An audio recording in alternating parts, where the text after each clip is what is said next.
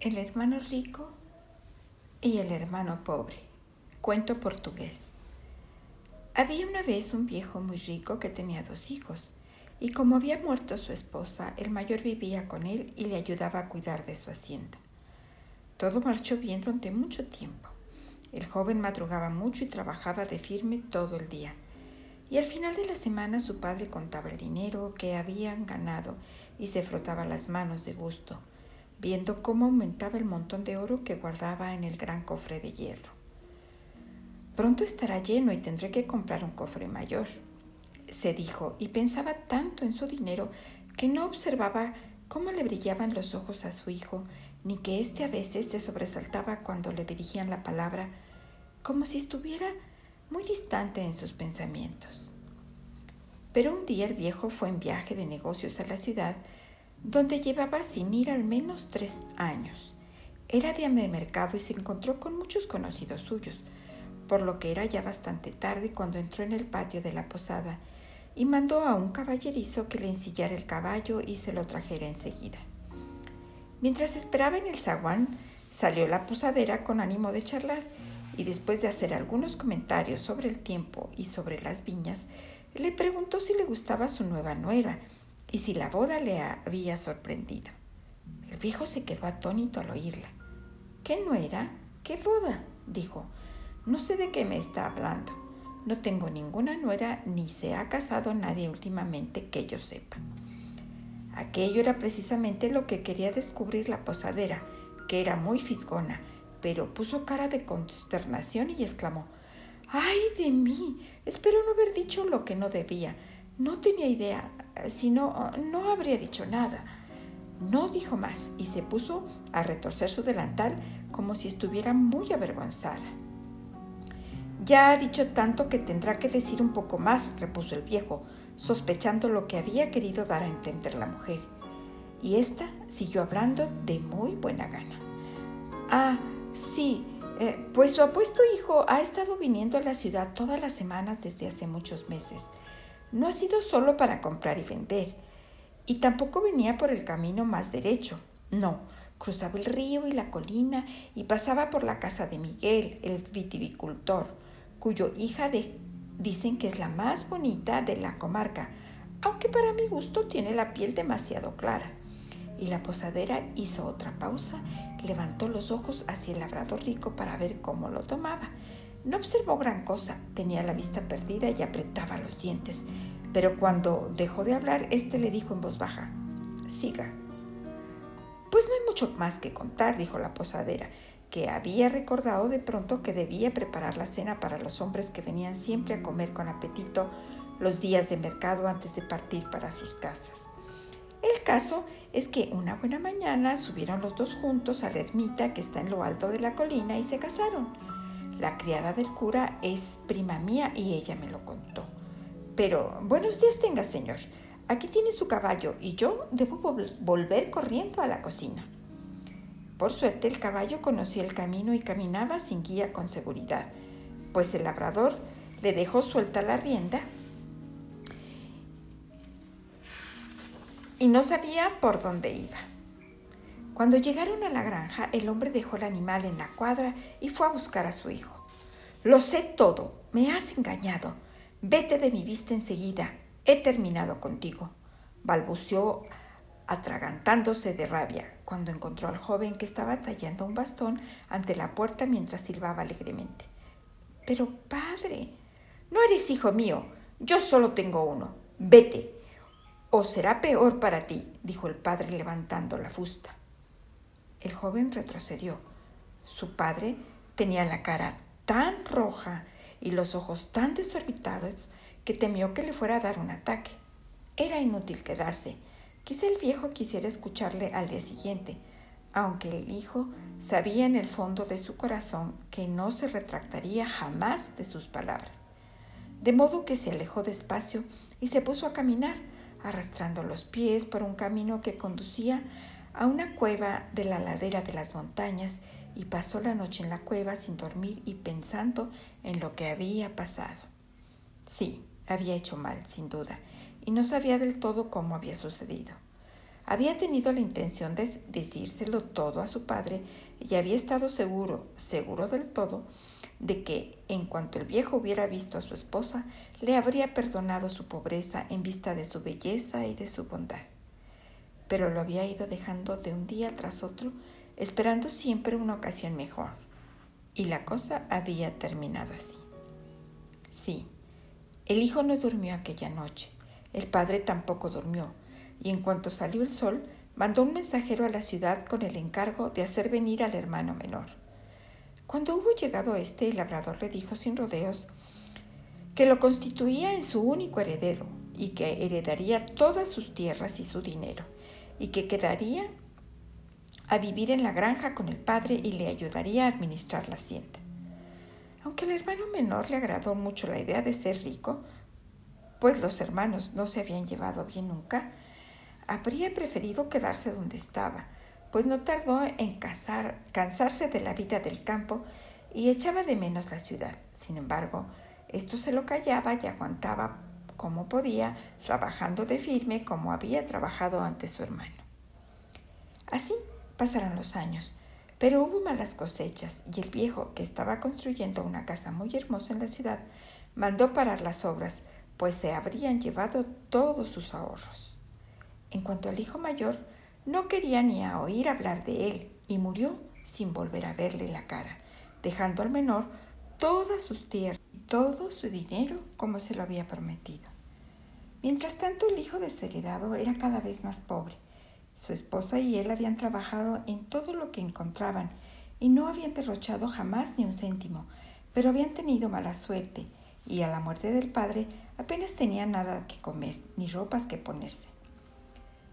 Si el marido hubiera estado solo, habría salido adelante de una manera u otra. Pero no soportaba ver a sus hijos más famélicos cada día y por fin se tragó su orgullo, cruzó la montaña y volvió a su antigua casa donde vivía su hermano. Los dos hombres se veían cara a cara por primera vez desde hacía mucho tiempo y se miraron en silencio. Al mayor se le llenaron los ojos de lágrimas, pero se las limpió enseguida y dijo, Hermano, no es preciso que te diga lo pobre que soy, ya lo ves tú mismo. No he venido a pedirte limosnas, solo quiero pedirte que me cedas la casa a medio construir que tienes en la ciudad. Yo terminaré de techarla para que puedan vivir en ella mi mujer y mis hijos, y así nos ahorraremos un alquiler tal como está, no te da nada. Y el hermano menor tuvo lástima de él. Atendió sus súplicas y le cedió la casa que le pedía. Y el hermano mayor se fue muy contento. Las cosas siguieron así varios años hasta que el hermano rico empezó a sentirse solo y pensó para sí que se hacía viejo. De manera que pensó en contraer matrimonio eligió a una mujer muy rica, pero que era también muy avariciosa, pues cuanto más tenía, más quería. Además, era una de esas personas tan desventuradas a las que siempre les parece que los bienes de los demás son mejores que los suyos. Su pobre marido lamentó muchas veces haberla conocida y solía tener que avergonzarse por la avaricia y la tacañería de su mujer pero no tenía ánimo para imponerse a ella. Iba de mal en peor. Cuando llevaba casado unos meses, la mujer quiso ir a la ciudad para comprarse ropa nueva. No había visitado nunca aquella ciudad y cuando hubo terminado de hacer sus compras pensó hacer una visita a su cuñada, a la que no conocía, y descansar un rato. La casa que buscaba estaba en una calle principal y habría podido ser magnífica, pero en el portal de piedra tallado había una puertecilla de madera vasta y una escalinata muy hermosa a medio construir. Las viviendas situadas a los lados estaban también sin terminar y había goteras. Muchos habrían juzgado que era una casa muy mala y no habrían querido saber más de ella, pero aquella señora advirtió que con poco gasto podría terminar de construirse una magnífica casa y resolvió al instante quedársela. Subió por la escalera de mármol y entró en el cuartito donde estaba sentada su cuñada, que cosía ropa para sus hijos. La mujer del hermano mayor parecía muy interesada por la casa e hizo muchas preguntas al respecto y cayó muy simpática a sus nuevos parientes que esperaban que serían buenos amigos. Pero en realidad, cuando hubo llegado a su casa, fue derecho a su marido y le dijo que debían recuperar la casa en que vivía su hermano, pues esa casa era ideal para ella y podía convertirla con un poco de gasto en un palacio digno de un rey. Pero su marido se limitó a decirle que podía comprarle una casa en cualquier otro barrio de la ciudad y que no podía darle aquella, ya que él se la había regalado hace mucho, mucho tiempo a su hermano, que llevaba muchos años viviendo ahí. La mujer se enfadó mucho al oír estas respuestas, se echó a llorar y armó tal escándalo que la oyeron todos sus vecinos que se asomaron por las ventanas a ver qué pasaba. Es absurdo, sollozaba, es injusto. Bien pensado, el regalo es inválido, pues mi marido lo hizo siendo soltero y se había casado después sin que ella consintiera tal cosa. Y así se lamentaba día y noche, hasta que su pobre marido, medio muerto de preocupación, hizo por fin lo que quería la mujer y convocó a su hermano ante los tribunales para que le devolviera la casa, afirmando que solo se la había cedido en préstamo. Pero cuando se presentaron las pruebas de ambas partes, el juez dictaminó a favor del pobre y la señora rica se puso más furiosa que nunca y tomó la determinación de no darse un momento de descanso hasta ganar el pleito. Si no le devolvía la casa a un juez, se la devolvería a otro y de este modo el caso fue pasando ante varios tribunales hasta que llegó al más alto de todos, que estaba en la ciudad de Évora. Su marido estaba harto y avergonzado de todo aquello. Pero si se había metido en aquel aprieto, había sido por su debilidad que le había impedido cortarlo de raíz, y ahora se veía obligado a seguir adelante. Los dos hermanos salieron de viaje a la ciudad el mismo día. El rico a caballo con mucha comida en las alforjas y el pobre a pie, sin llevar más que un trozo de pan y cuatro cebollas para comer por el camino. El camino era escarpado e iban despacio, y cuando cayó la noche los dos se alegraron de ver a lo lejos unas luces en una ventana. Resultó que las luces las habían puesto un labrador que pensaba dar una buena cena para celebrar el cumpleaños de su mujer e invitó al hermano rico a pasar y sentarse mientras él mismo le llevaba el caballo a la cuadra. El pobre pidió con timidez que le permitiera pasar la noche en un rincón, añadiendo que traía su propia cena. En otras circunstancias podrían habérselo negado, pues aquel labrador no apreciaba a los pobres, pero aquel día le hizo pasar y le indicó un escaño de madera donde podía sentarse. La cena se sirvió al poco rato y el hermano menor se alegró mucho de comerla, pues el largo viaje a caballo le había abierto el apetito. Sin embargo, la mujer del labrador no quiso probar nada y dijo por fin que lo único que quería, que quería cenar era una de las cebollas que estaba asando a fuego el hermano pobre. Este se le entregó naturalmente, aunque se la habría comido él mismo de buena gana, ya que tres cebollas no son gran cosa tras un largo día de camino a pie. Y poco después se acostaron todos y el hermano pobre se acomodó como pudo en su rincón. A las pocas horas la mujer despertó a su marido con gritos y quejidos. ¡Ay, ay, qué mal me siento! Me parece que me voy a morir, se lamentaba. Estoy segura de que ha sido esa cebolla. Ojalá no lo hubiera comido. Creo que esa cebolla estaba envenenada. Si ese hombre te ha envenenado, lo pagará, dijo su marido, y tomó un grueso garrote, bajó corriendo y se puso a pegar al pobre hermano, al que había encontrado dormido e indefenso. Por fortuna, el ruido despertó al hermano menor, que se levantó de un salto y arrebató el garrote al labrador, diciéndole Los dos vamos a Évora por un pleito pendiente. Ven tú también, y si ha intentado robarte o matarte, acúsale, pero no le mates ahora porque te meterás en un lío. Puede que tengas razón, respondió el labrador, pero cuanto antes se lleve su merecido este sujeto, será mejor. Y sin decir más, fue a la cuadra y sacó un caballo, para él así como la yegua andaluza negra que llevaba el hermano rico caminar hacia la ciudad de Ébora. El hermano pobre, por su parte, temiendo que volvieran a maltratarlo, reemprendió rápidamente su viaje a pie. Aquella noche llovía a cántaros y no tenía trazas de, esca de parar, por lo que el camino estaba en verdad tan embarrado en algunas partes que era casi imposible cruzar. Llegaron a un paso tan malo que una mula cargada se había quedado atascada y su dueño no podía sacarla por más que tiraba de ella. El arriero desesperado pidió ayuda a los dos jinetes que estaban dando un largo rodeo para evitar el barrizal, pero estos no prestaron atención a sus gritos. El arriero empezó a dirigir palabras alegres a su mula para animarla, diciéndole que tuviera un poco de paciencia y no tardaría en llegar alguien para poder ayudarla. Y así fue pues al poco rato llegó a aquel paso el hermano pobre, manchado de barro de pies a cabeza, pero dispuesto a hacer lo que estuviera en su mano para ayudar a la mula y a su dueño. Buscaron primero unos troncos recios para disponerlos en el lodazal y llegar por ellos hasta la mula, que ya había roto el ramal de tanto debatirse.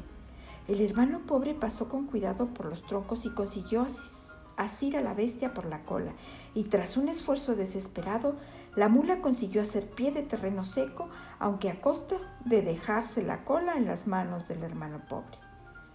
Cuando vio esto el arriero, su ira no conoció límites, y sin tener en cuenta que habría perdido toda la mula si no hubiera sido por su ayuda, se puso a insultar a éste afirmando que le había estropeado a la bestia y que la justicia lo haría pagar. Después el muy miserable y desagradecido saltó a lomos de la mula que estaba tan contenta de haberse librado del barro que no parecía lamentarse de la pérdida de su cola, y llegó aquella noche a la posada de Ébora, donde ya se habían alojado el hermano rico y el labrador para pasar la noche. Mientras tanto, el hermano pobre seguía caminando penosamente, preguntándose qué nuevas desventuras le esperaban por el camino. No cabe duda de que me condenarán por una o por otra cosa, pensaba con tristeza. Y, al fin y al cabo, si tengo que morir, prefiero elegir mi propia muerte antes que dejarla en manos de mis enemigos. Y en cuanto llegó a Ébora, se puso a buscar un lugar adecuado para llevar a cabo su designio encontró por fin lo que buscaba. Pero como era muy tarde y había tanta oscuridad que no estaba seguro de hacerlo bien, se acurrucó en un portal y se echó a dormir hasta la mañana siguiente. Aunque era invierno, el sol salió sobre un cielo despejado y sus rayos casi llegaron a calentar al pobre cuando éste se levantó y se desperezó. Pensaba que aquel día sería el de su muerte, pero a pesar de ello, y de que dejaba mujer e hijos, casi estaba contento. Llevaba mucho tiempo luchando y estaba muy cansado, pero aquello no le habría importado si hubiera sido capaz de demostrar su inocencia y triunfar sobre sus enemigos. No obstante, habían sido todos demasiado listos para él y ya no le quedaban fuerzas para seguir luchando. Así pues, subió la escalera de piedra que conducía a lo alto de la muralla de la ciudad y se detuvo un momento a mirar a su alrededor. Pero sucedió que un viejo enfermo que vivía cerca de allí había pedido que lo llevaran hasta el pie de la muralla para tomar el sol y charlar con sus amigos que paseaban por ahí camino del trabajo.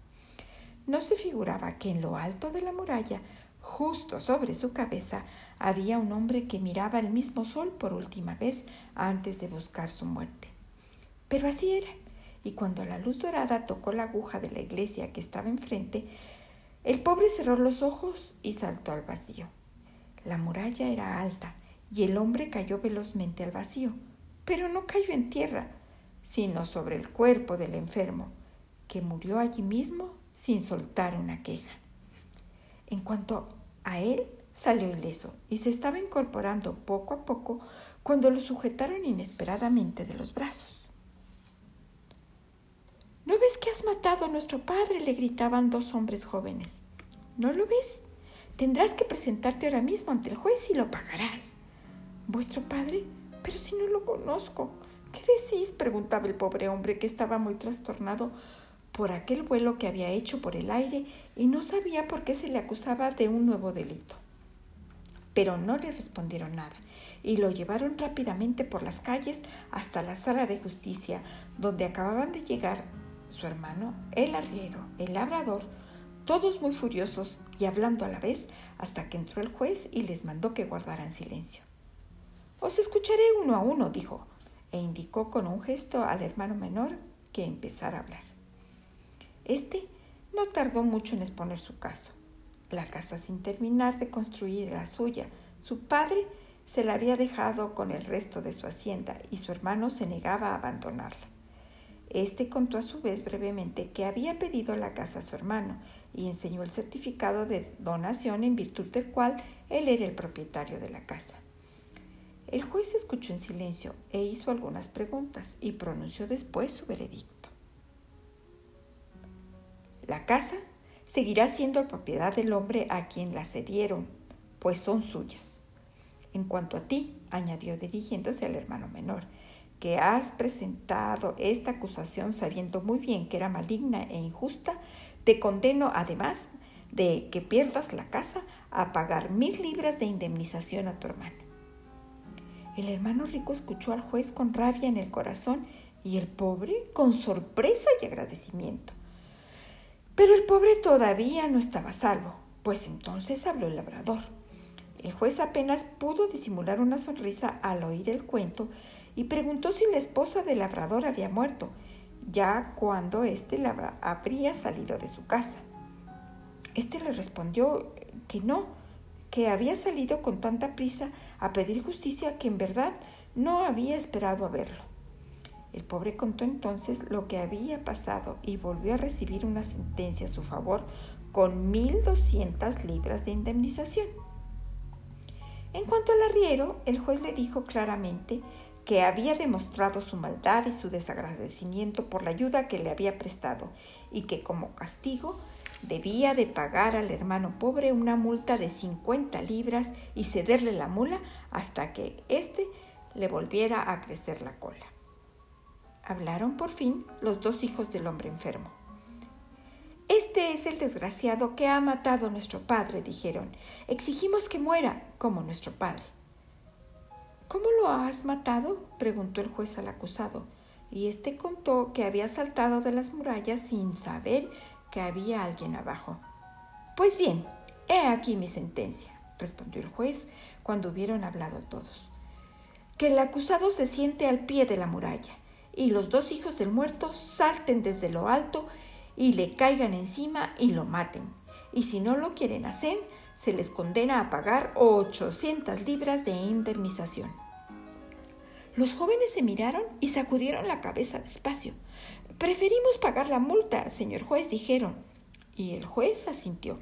Así pues, el hermano pobre volvió a su casa con la mula y llevando dinero suficiente para que su familia viviera con comodidad en esa casa que hace tiempo se la habían cedido hasta el fin de sus días.